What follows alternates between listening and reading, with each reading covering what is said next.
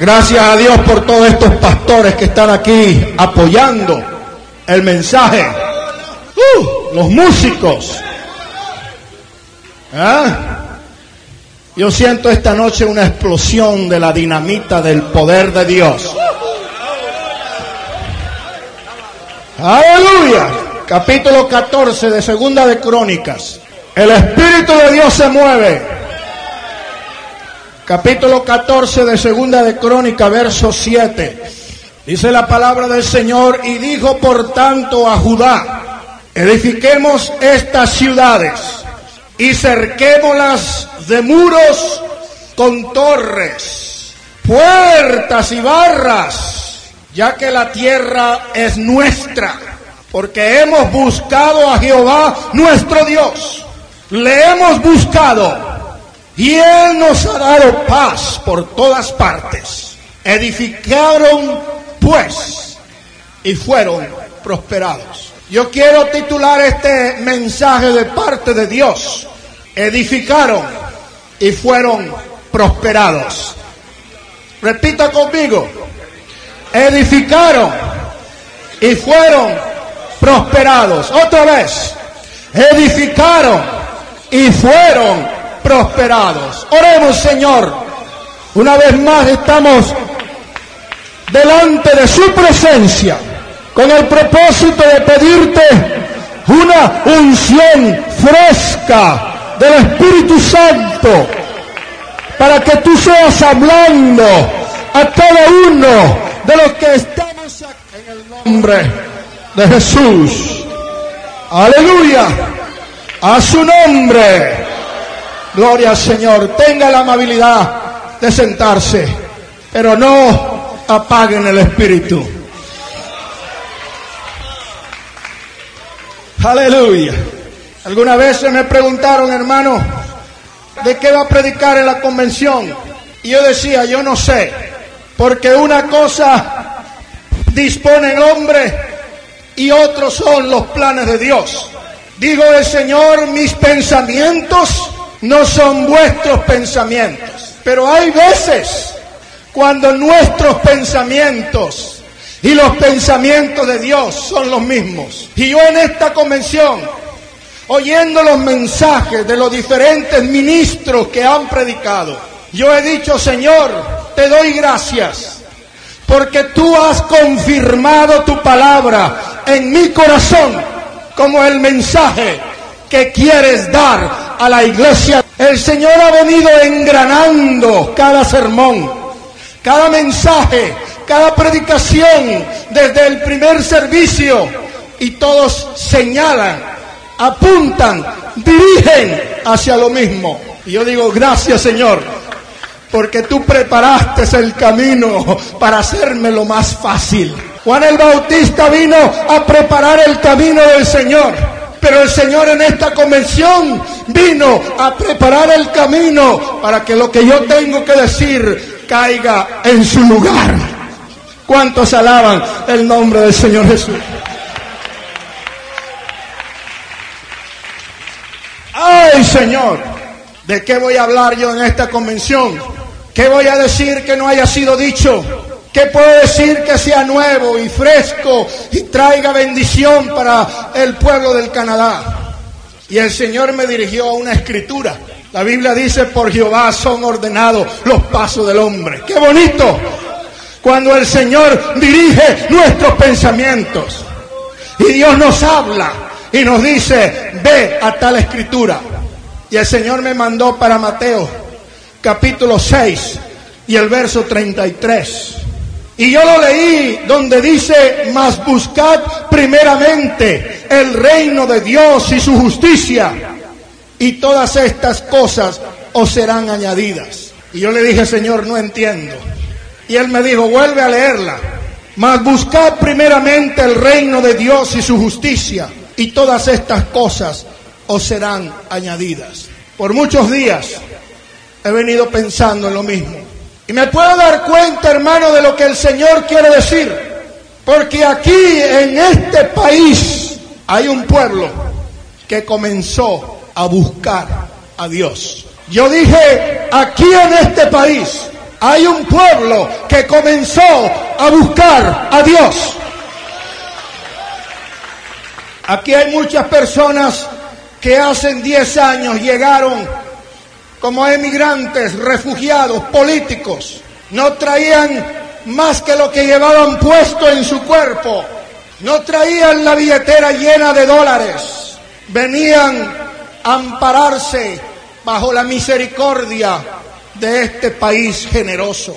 Venían con la ilusión de que allá en el Canadá nos van a recibir porque de otros lugares nos han corrido. Llegaron pobres, desorientados, sin saber a dónde iban, sin saber qué hacer, sin tener que comer, sin tener dónde vivir.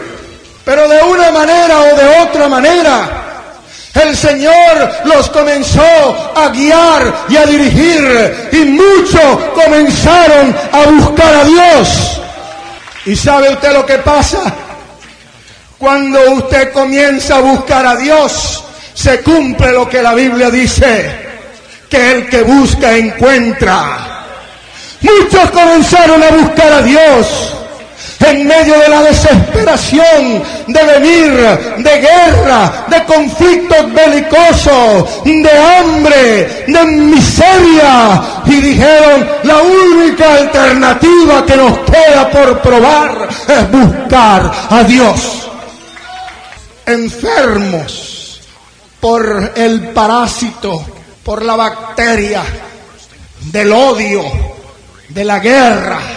Vamos a buscar algo diferente en una tierra nueva. Y amados hermanos y amigos, cuando comenzaron a buscar a Dios, el Señor comenzó a abrir puertas. El Señor comenzó a sanar el cuerpo. El Señor comenzó a sanar la mente. Y si hoy día usted se encuentra aquí bendecido, es porque algo pasó, algo pasó. Y lo que pasó es que usted se humilló para buscar a Dios. Y Él dice en su palabra, me buscaréis y me hallaréis, porque me vas a buscar con todo tu corazón. A su nombre, yo puedo mirar la prosperidad y puedo mirar la bendición de un pueblo que comenzó a buscar a Dios. Hace unos nueve años, por primera vez llegué a la ciudad de Toronto y me hospedé con el pastor. En ese tiempo él era un jovencito soltero y él vivía en un sótano donde no llegaba el sol Podían ser las 3 de la tarde y se miraba en penumbras y en oscuridad. Comíamos pupusas congeladas. Cuando me invitaba a comer a McDonald's, yo tenía que pagar la cuenta. Amados hermanos, pero yo ahora lo miro cachetón y colorado y con su esposa hermosa y sus dos hijas preciosas bien gorditas y bien robustas. Y puedo decir, la bendición de Jehová ha estado en medio de su pueblo. Me gozo de saber que el Señor no ha dejado avergonzado a sus hijos que le buscan. La iglesia de Toronto era un poco de muchachos solteros, la mayoría no tenían carro, andábamos en los autobuses, andábamos pidiendo raite, la camioneta de la iglesia no tenía batería ni aseguranza. Hermanos, pero un año después yo regresé. Hoy, gloria al Señor. Andaban la mayoría de hermanos recién casados, con carro nuevo, con apartamento, yo decía, gracias Señor, porque tú estás bendiciendo a tu pueblo.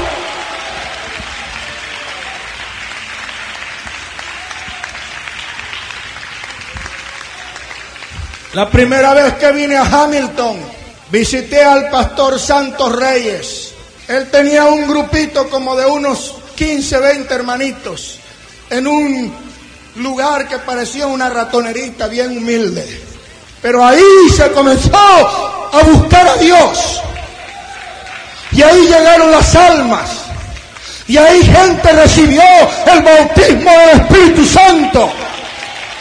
Y ahí se comenzaron a bautizar los primeros creyentes de la iglesia de Hamilton.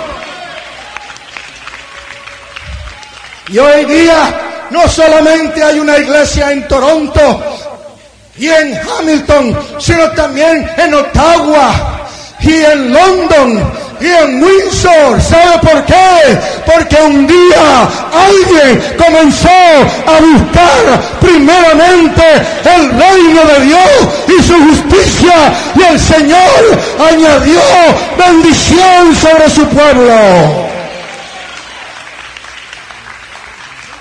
Aleluya. Alabado sea el nombre de Jesús. Pero sabe una cosa, mi amado hermano, hay algo que me da miedo. Hay algo que me da temor. Hay algo que me asusta. Y es que muchas veces la bendición de Dios trae conformismo. La bendición de Dios trae comodidad. La bendición de Dios para muchos es un obstáculo y un estorbo. Pero la Biblia dice que la bendición de Jehová es la que enriquece y no añade consigo tristeza. Señor, no permitas que tu bendición me ciegue. No permita que tu bendición me haga olvidar de dónde tú me has sacado.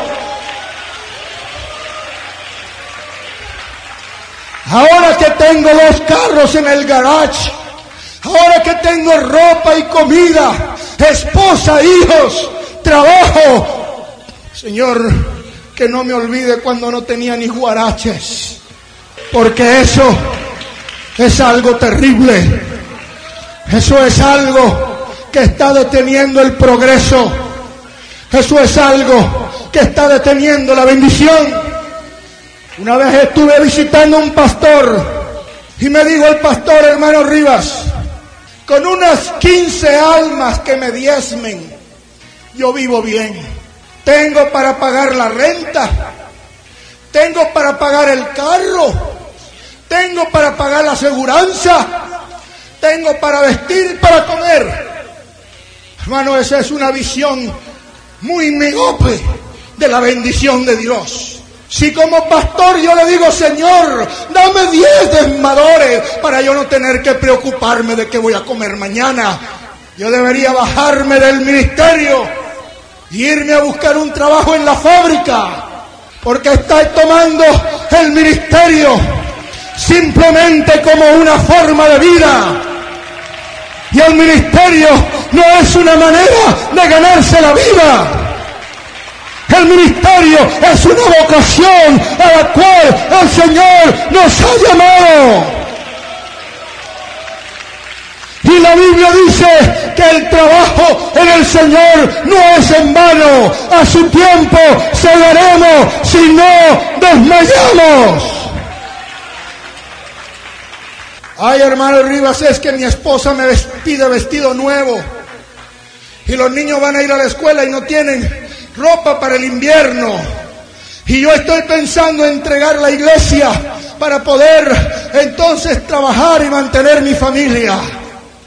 Jamás, hermano, el Señor va a proveer para su pueblo, porque como dijo el rey David, joven fui y envejecido y no he visto al justo desamparado, ni su descendencia que mendigue pan. Gracias Señor, porque tu iglesia en Canadá ha sido bendecida.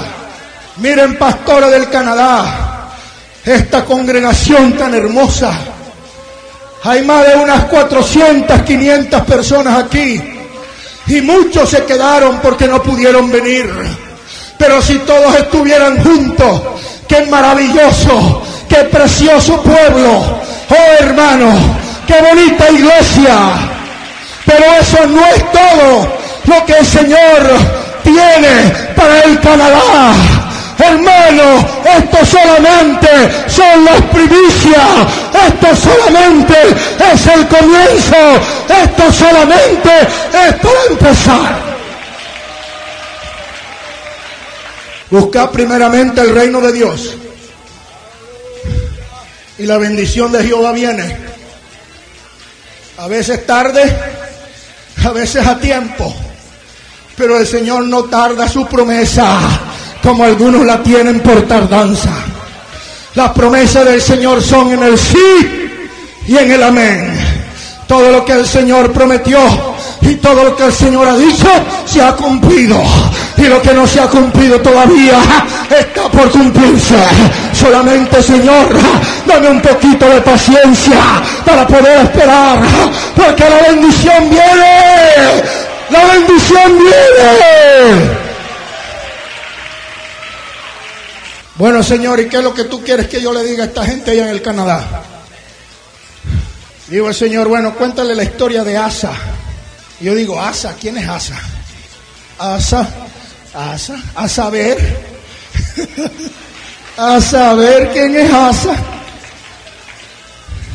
Asa fue el tercer rey de Judá, fue nieto de Roboán, bisnieto de Salomón, y Roboán comenzó a reinar una nación impía, llena de ídolos, estatuas de acera. Aún su propia madre era adoradora de acera, una falsa diosa pagana. Pero se acuerdan que Salomón dejó que sus mujeres paganas construyeran lugares altos y templos a sus dioses. Pero Asa, él comenzó a buscar a Dios. ¿Y sabe lo que sucedió cuando él comenzó a buscar a Dios? El Espíritu Santo le dijo, Asa, quita los lugares altos. Asa, destruye las diosas paganas. Asa, limpia los templos de ídolos. Y Asa comenzó a hacer lo que Dios le ordenó.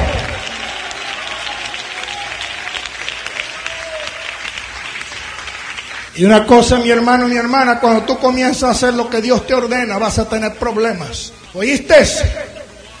Cuando Dios te dice, haz así, lo haces, vas a tener problemas. Se va a enojar tu esposa, o tu esposo, o tu mamá, o tu papá, y te va a decir, ya no quiero que vayas a esa iglesia de los aleluyas, porque ya me anda tumbando los dioses, ya me andas quitando los ídolos aquí del altar. Pero Asa buscó a Dios. ¿Y sabe lo que pasó? Cuando Asa buscó a Dios y comenzó a tumbar los lugares paganos y comenzó a destruir las imágenes de acera, aún a su propia madre, la mamá reina, la destronó, la puso en disciplina, pastores, a su propia madre le digo, mamacita, te quiero mucho, pero eres una pagana y no tienes parte en mi reino. Pero dice la Biblia que el Señor le dio descanso. El Señor le dio paz. ¿Cuántos de ustedes tienen paz? Tan poquitos. Yo dije, ¿cuántos de ustedes tienen paz?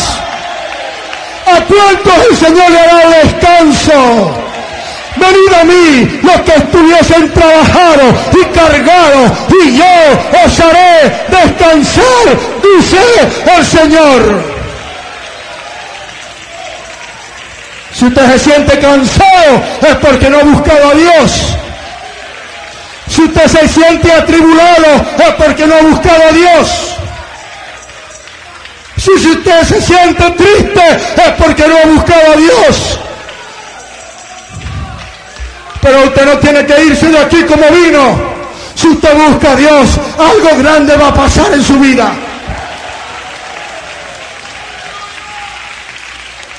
El Señor nos ha dado paz.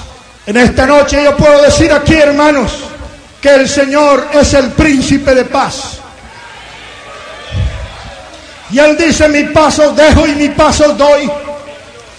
No como el mundo lo hará, pero yo le doy a ustedes una paz diferente. ¿Sabe por qué? Porque el Señor vino a restaurar la paz entre Dios y el hombre. Así estaba escrito y así fue necesario que Cristo padeciese y resucitase al tercer día y que predicase en su nombre el arrepentimiento y el perdón de pecado. Yo te quiero decir una cosa, si alguno está en Cristo, nueva criatura es, las cosas viejas pasaron, aquí todas son hechas nuevas. Haga peace. Aleluya. ¿Cuántos alaban el nombre de Jesús? Asa hizo lo bueno y lo recto ante los ojos de Jehová. Yo creo que hemos oído bastante predicación en esta convención para saber que tenemos que salir de aquí haciendo lo bueno y lo recto. ¿Ah? Que si tú no amas a tu hermano o a tu hermana, no amas a Dios. Y al que no ama a Dios es un hipócrita y un mentiroso y no tiene parte en su reino. Pero usted no tiene que salir de aquí aborreciendo a su hermano, diciendo no lo puedo pasar ni con agua. Este hombre hizo lo recto y lo bueno delante de Dios. Aleluya, si yo tengo que diezmar, voy a diezmar, porque eso es lo bueno y lo recto delante de Dios, ¿verdad que sí? Si yo tengo que apoyar al ministerio, lo voy a hacer porque eso es lo bueno y lo recto delante de Dios. Yo quiero hacer lo bueno y lo recto delante de Dios. ¿Y usted? Dije, ¿y usted? ¿Y usted? Quitó los altares del culto extraño, los lugares altos, quebró las imágenes, destruyó los símbolos de acera y mandó a Judá que buscasen a Jehová el Dios de sus padres y pusieran por obra la ley y sus mandamientos. Estaba hablando yo con un hermano centroamericano y me dice, hermano Rivas, acabo de comprar cinco hectáreas en un pueblo fresco, hay mucho café y voy a construirme una casita Ahí está un primo mío cuidando. Y ya compré una vaca y unas chivas. Gloria a Dios. Gloria a Dios. Hermano, ya tengo dos carros nuevos pagados. Gloria a Dios. Pero yo me pregunto, ¿estaremos primeramente buscando el reino de Dios y su justicia? ¿O estaremos detrás del todopoderoso dólar? Porque el dólar convertido a lempiras da mucho. El dólar convertido en pesos da mucho. El dólar convertido en colones da mucho. Y ahí tengo una cuentecita en el banco para cuando me jubile. Y el pastor ahí que se las arregle. Para eso está el welfare, para eso está el desempleo. Pero lo que soy yo y mi casa, vamos a prosperar en lo material porque para eso hemos venido.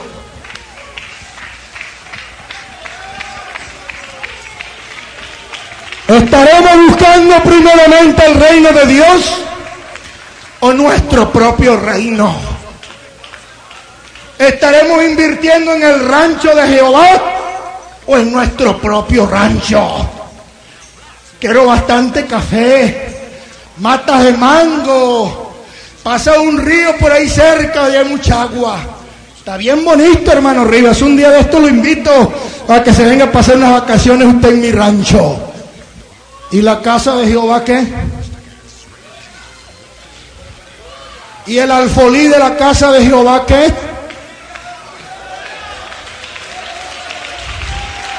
El Señor dijo, probadme ahora en esto, dice Jehová de los ejércitos. Si no abriré la ventana de los cielos y derramaré sobre vosotros bendiciones hasta que sobreabunden.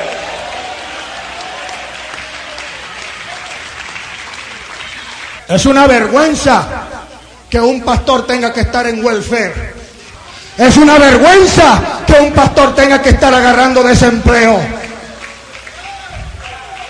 Es una vergüenza que la esposa del pastor tenga que ir a trabajar porque no le alcanza con qué comer. Porque la Biblia dice que el obrero es digno de su salario y no debemos ponerle al buey que trilla. ¿Y de qué te sirve tener un rancho con café y matas de mango y agua y vacas y chivas? ¿De qué te sirve tener dólares en el banco? Cuando la Biblia dice, no os hagáis tesoros en la tierra, donde el oro y el orín corrompen, donde el ladrón hurta y roba, donde se pudre todo. Porque la Biblia dice que el cielo y la tierra pasarán con grandes estruendo y las obras que en ella hay arderán. Pero nosotros, los que confiamos según sus promesas, esperamos un cielo nuevo y una tierra nueva. Usted invierta en el reino de Dios y el Señor le va a dar alabanza al Señor. Dice Pedro, Señor, nosotros lo hemos dejado todo. ¿Y qué recibiremos? Y el Señor le dijo, no hay nadie que haya dejado padre, madre, hijos, heredad por causa de mí, que no reciban más, cien veces más aquí en la tierra. Y en el cielo la vida eterna. ¿Dónde? ¿Dónde está tu corazón? ¿En lo terrenal?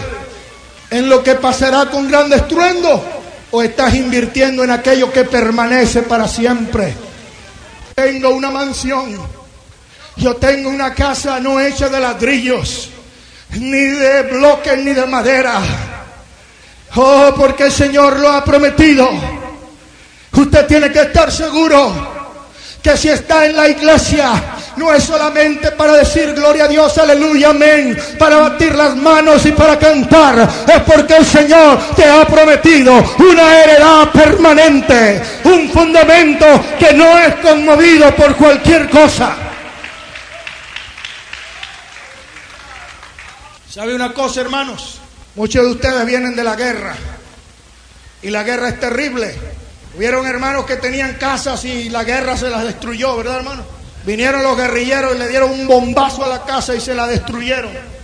Y ahora la casa son puras ruinas. Y algunas personas piensan que durante la guerra no es buen tiempo para trabajar. Y la palabra del Señor aquí dice así, edificó ciudades. Oh, antes de eso, quitó a sí mismo de todas las ciudades de Judá los lugares altos y las imágenes y estuvo el reino en paz bajo su reinado. Qué bonito que ahorita hay algunos lugares en Centroamérica que tienen paz. ¿Ah? ¿No se alegran algunos? Allá todavía está su familia, su abuelita o sus tíos. Y algunos dicen, gracias a Dios que por lo menos hay paz. Ya puedo ir y regresar al lugar de mi nacimiento, donde crecí, donde fui a la escuela, porque hay paz. Pero dice la palabra del Señor que durante el reinado de este rey hubo paz. Y como no estaban preocupados por ir a la guerra, se dedicaron a construir, a reedificar, a levantar los muros caídos y levantar ciudades fortificadas, a construir muros y puertas fuertes. ¿Por qué? Porque había paz. Y parece que en la Biblia, cuando había paz, había prosperidad. En el capítulo 9 del libro de los Hechos, dice la palabra del Señor. La palabra del Señor dice en el verso 31, capítulo 9. Entonces las iglesias tenían que, tenían que, más fuerte, tenían que, tenían que. Las iglesias tenían paz por toda Judea y Galilea y Samaria. ¿Y eran qué? Bien fuerte. ¿Y eran qué? eran edificadas andando en temor del Señor y acrecentando, fortalecidas por el Espíritu Santo. La guerra parece como que detuvo la bendición, pero ya la iglesia tenía paz en toda Judea. Y la iglesia comenzó a edificarse y a fortalecerse y a crecer en el poder de Dios. ¿Cuántos creen que aquí en Canadá hay paz? ¿Tan poquitos? Yo dije, ¿cuántos creen que aquí en Canadá hay paz? ¿Cuántos creen que aquí en Canadá hay paz? Pero sabe una cosa, pastores canadienses, cuando la nación está en paz, es cuando menos se trabaja cuando la nación está en paz es cuando menos se edifica. Cuando la nación está en paz es cuando menos crecimiento hay. A mí me cuentan que ya en Colombia, hermanos colombianos, corríjame si estoy equivocado, pero allá hubo un tiempo de violencia. ¿Es verdad eso, hermanos colombianos? Los dos partidos políticos estaban matándose unos contra otros. Los sacerdotes del pueblo mandaban a quemar las iglesias llenas de creyentes pentecostales. Pagaban sicarios para que mataran a los pastores. ¿Es verdad o es mentira, pastores colombianos? ¿Sí o no? ¿No se oye? Por casi 40 años hubo violencia, hubo guerra civil, mucha gente se murió, pero durante el tiempo de la violencia, la sangre de los mártires levantaba congregaciones, porque mientras más eran perseguidos, más crecía y se fortalecía la iglesia del nombre de Jesús. Y ahora dicen, hay como dos mil iglesias en Colombia del nombre de Jesucristo. La iglesia pentecostal unida es la iglesia evangélica más grande del país de Colombia. ¿Sabe por qué? Porque durante el tiempo de la guerra y durante el tiempo de la violencia, la gente solamente le quedaba doblar su rodilla y buscar a Dios y clamar por misericordia. Pero ahora ya hay paz y ahora la cosa es diferente. Ahora la iglesia se ha convertido en una institución política de prestigio y reconocimiento nacional. Ya los líderes son autoridades civiles respetadas por la comunidad. ¿Verdad que sí, hermano?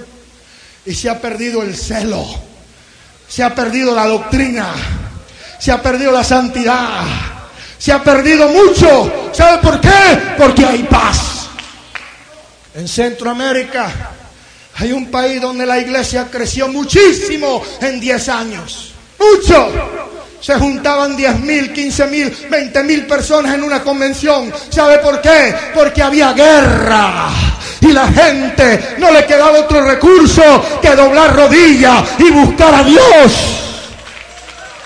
Y la iglesia en medio de la guerra crecía y se multiplicaba. Pero ya hay paz. Ya no hay que buscar tanto a Dios porque ya gracias a Él tenemos paz. Aleluya. Pero amados hermanos, no es tiempo de dormir. Amén, hermanos. No es tiempo de ponernos en el chinchorro, en la hamaca, debajo de una mata de mango y decir, ah, gracias a Dios, ah, vivimos en paz. ¿Sabe una cosa? El diablo sabe que le queda poco tiempo. Y la Biblia dice que nosotros no somos ignorantes de sus maquinaciones. Por eso, ahora que hay paz, es cuando más hay que trabajar. Ahora que hay paz, es cuando más hay que buscar a Dios. Ahora que hay paz, es cuando tenemos que invertir en la obra de Dios. Ya párale de estar mandando lempiras y colones y pesos a las dictaduras de otros países. Vamos a invertir en el reino de Cristo. ¿De qué le sirve decir, tengo 50 mil dólares en el Banco Central de la capital, cuando en el Banco del Cielo no tienes ni un penny, ni un nico, porque todo te lo has echado a la bolsa. Es tiempo de trabajar, es tiempo de edificar. Gloria al Señor. Dice aquí la palabra de Dios. Pero en el capítulo 14 de Segunda de Crónicas, verso 6, Asa edificó ciudades fortificadas por cuanto había paz en la tierra y no había guerra contra él en aquellos tiempos. ¿Por qué? Porque Jehová le había dado paz. ¿A cuántos de ustedes el Señor le ha dado paz? Yo dije, ¿a cuántos de ustedes el Señor le ha dado paz? Verso 7.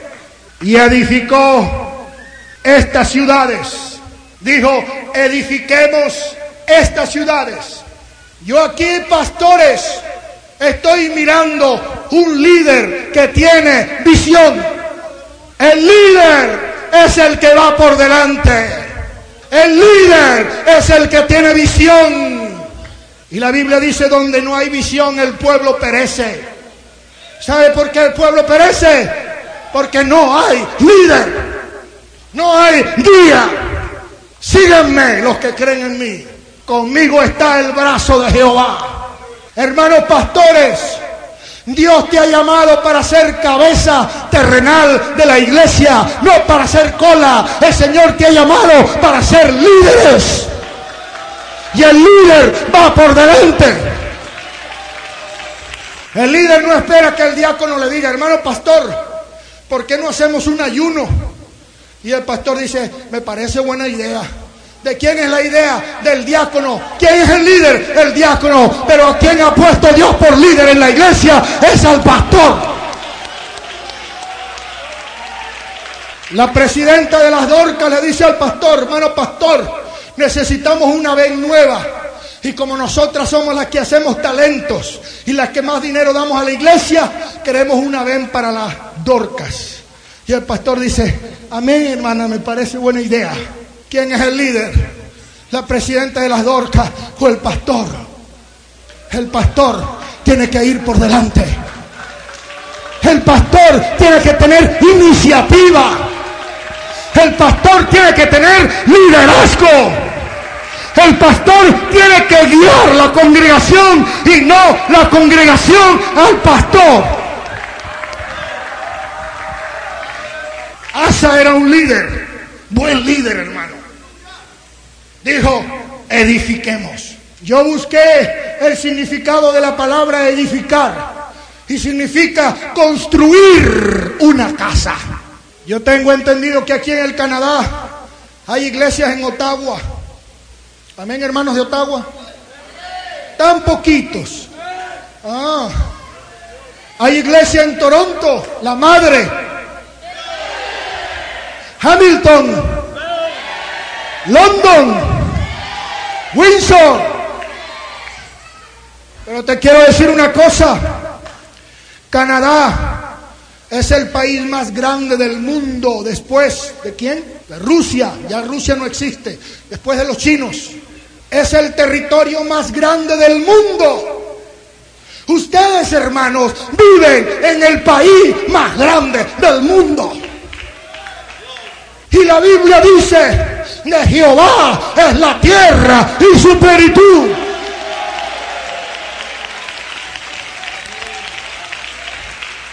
La Biblia dice, todo lo que pisare la planta de tu pie, eso te daré. Pastores del Canadá, el Señor tiene promesa para su iglesia. Congregación del Canadá, el Señor tiene promesa para su iglesia. Esta tierra te daré por heredad a ti y a tus hijos. Asa dijo, edifiquemos. Eso fue lo que dijo Asa. Edifiquemos ciudades, cerquémoslas de muros con torres y puertas y barras, ya que la tierra es nuestra. ya que la tierra es nuestra. ¿Sabe lo que quiere decir esas palabras, pastores? Ya que la tierra es nuestra, entre tanto que tengamos oportunidad. Eso es lo que quiere decir. Dios ha puesto la oportunidad en las manos. El Señor nos ha dado bendición, nos ha dado prosperidad material. Señor nos ha dado esta tierra. Y dice Asa, mientras tanto que tengamos oportunidad. ¿Sabe por qué? Porque las cosas pueden cambiar. Y hermanos canadienses, las cosas están cambiando.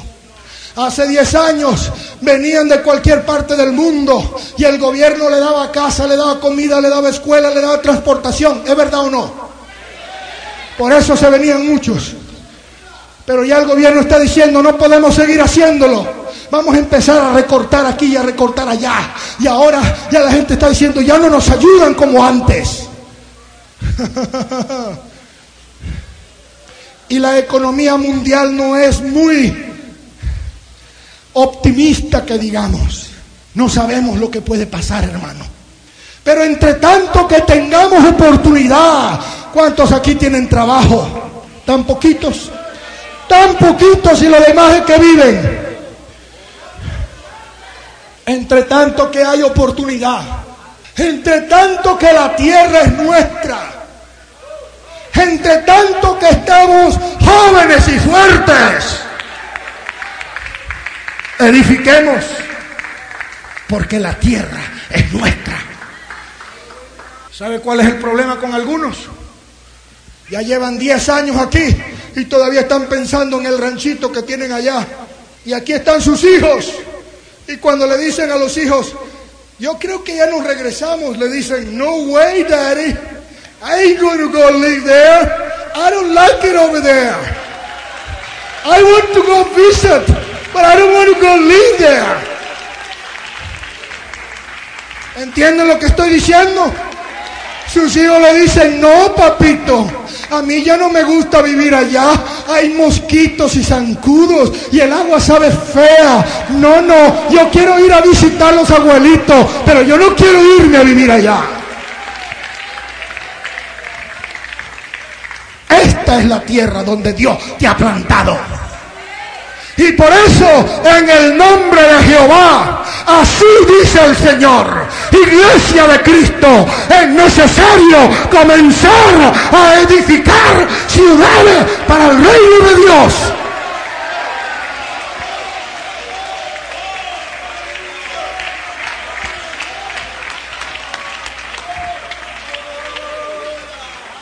Es una vergüenza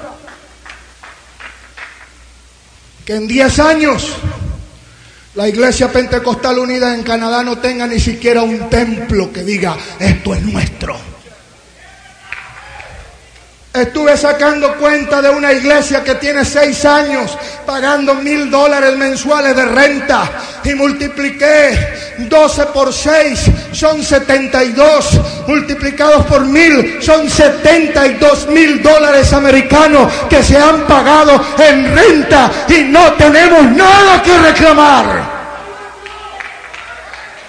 Cuando ese dinero se podía haber invertido para fincar la iglesia de Cristo y decir, por la gracia y la misericordia de Dios, esto es nuestro.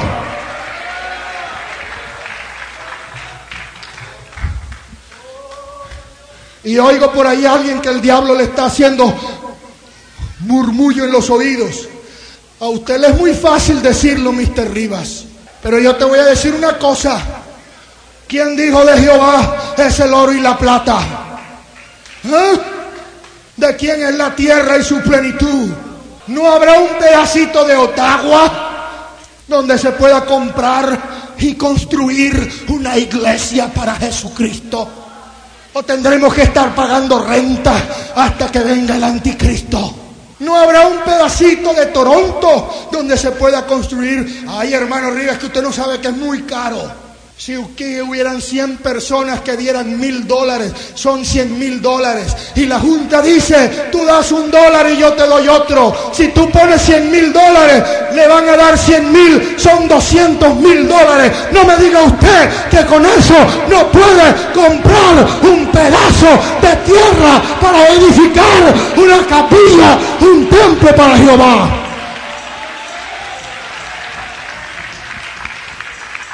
Yo le dije que después de este sermón a lo mejor no me va a querer ni saludar. Pero yo estoy hablando lo que así dice Jehová. Don't look at me. No me mires a mí. Mira al que me mandó. Si tiene algo que reclamar, reclámale a él.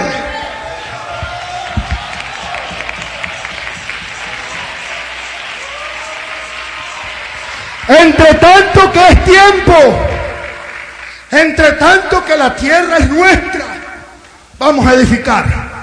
Vamos a construir. ¿Sabe cuál es el peor enemigo de la fe? La incredulidad, el pesimismo. No, hermano Rivas, olvídese. Eso será allá en Houston, pero aquí, aquí es otra cosa. Usted como no es de aquí no sabe. El Dios de Houston no es el Dios de aquí. ¿Ah? Yo pregunto, el Dios de Houston, el Dios de la central, ¿no será el mismo Dios del Canadá? Y si Dios le dio al hermano Silguero, ¿tiene él más que yo o más que tú para no darte a ti también? Sí tiene. ¿Y sabe que tiene? Fe. Eso es lo que se necesita. La fe llama las cosas que no son como si ya fuesen. Yo por la fe estoy mirando un templo propio aquí en, el país del Canadá para la próxima convención de Ottawa. Vamos a venir a dedicar un templo porque es tiempo de edificar. Es tiempo de construir. Y yo no sé quién va a ser primero. A veces los últimos son primeros.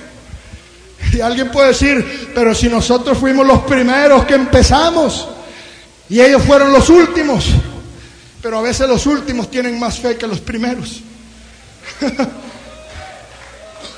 El orden de Dios es diferente a nuestro orden. Pero hermanos canadienses, es tiempo de buscar a Dios. Es tiempo de edificar. Es tiempo de construir. Es tiempo de levantar templos. Es tiempo de abrir nuevas obras. Tan poquitos dijeron amén. Es que ya se me están durmiendo que. ¿Acaso no hay hispanos en Canadá para abrir más obras? La Iglesia Pentecostal Unida Hispana es una de las primeras organizaciones que comenzó a trabajar entre los hispanos en el Canadá. Y ahora todo mundo oye que hay hispanos en Canadá y se están viniendo de El Salvador y de Nicaragua y de México y de California y de Texas. Vámonos a Canadá porque allá hay hispanos y sabemos que hay iglesias. Vamos a hacerle la competencia. ¿Sabe por qué? Porque hay muchos que se están durmiendo en los laureles. Ay, hermano, yo tengo 20 diezmadores. Con eso y con lo que me da el gobierno, vivo bien. Pero donde no hay visión, el pueblo perece. Este pueblo perece por falta de conocimiento. Yo estoy rogando al Señor en esta noche que el liderazgo, el supervisor y los líderes de este distrito puedan tener visión grande y decir, sí podemos. No porque somos fuertes, sino porque Dios está con nosotros. ¿O quiere que le gane la competencia? ¿Quiere que le gane la competencia? Sigan durmiendo. Y otros van a venir detrás edificando. Ay, pero ese terreno me gustaba tanto para la iglesia. Pero nunca fui a preguntarle al dueño si lo vendía. Cada vez que pasaba decía, pero me imagino que debe ser bien caro y no lo podemos pagar.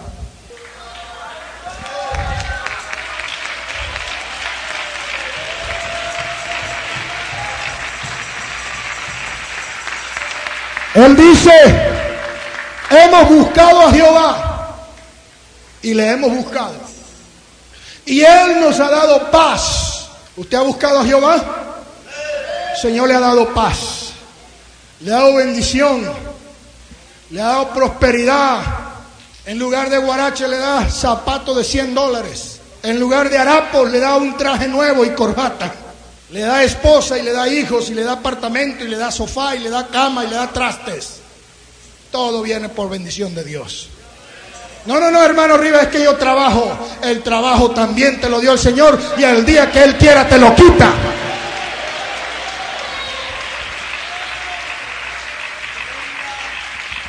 Hemos buscado a Dios y le hemos buscado y Él nos ha dado paz. Él nos ha prosperado. Ahora que le hemos buscado, es tiempo de edificar. Y no solamente eso. La Biblia dice, ellos edificaron y fueron prosperados.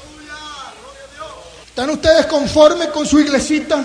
Con 20 pelagatitos, gracias a Dios porque los hay. Gracias a Dios por los fieles. Pero el pueblo de Dios es grande. Dios no te ha puesto como antorcha en Canadá, nada más para que duermas, para que comas.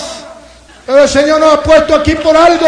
Hay un trabajo que hacer. Y entre tanto que es de día, me conviene hacer la obra, porque aquí viene la noche en el cual ya no podemos hacer más.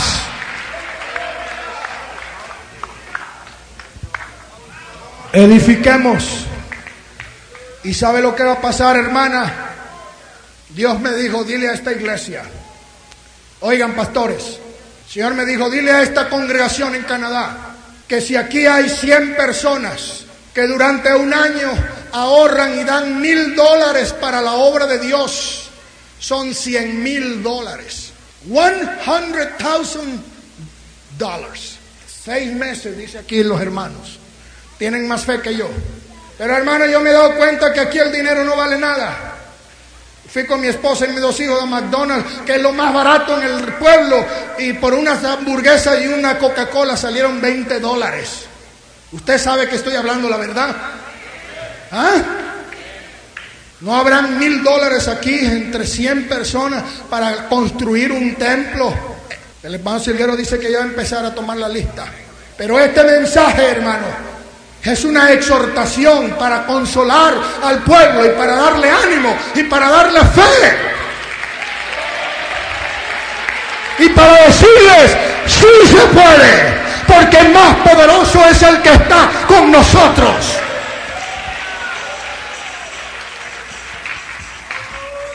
Este es mi mensaje, hermanos. El Señor le bendiga. Y si hay alguien en esta noche que no ha recibido el bautismo del Espíritu Santo, véngase para acá. Y aquí vamos a encender una fogata pentecostal. ¿No lo ha recibido? Véngase, póngase en pie. Hace mucho que no siente la presencia de Dios, véngase para acá. Todavía no se hace bautizar, véngase para acá. Se siente débil y caído, véngase para acá se siente sin fe, véngase para acá. Y aquí en esta noche, el poder de Dios te va a fortalecer. Aleluya. El poder de Dios te va a llenar. Buscar a Dios primeramente. Y ya usted va a ver que le va a sobrar trabajo, pan, ropa, zapatos. Es tiempo de edificar la casa de Dios. Voy a entregar este lugar a quien le corresponda. Dios le bendiga, hermano.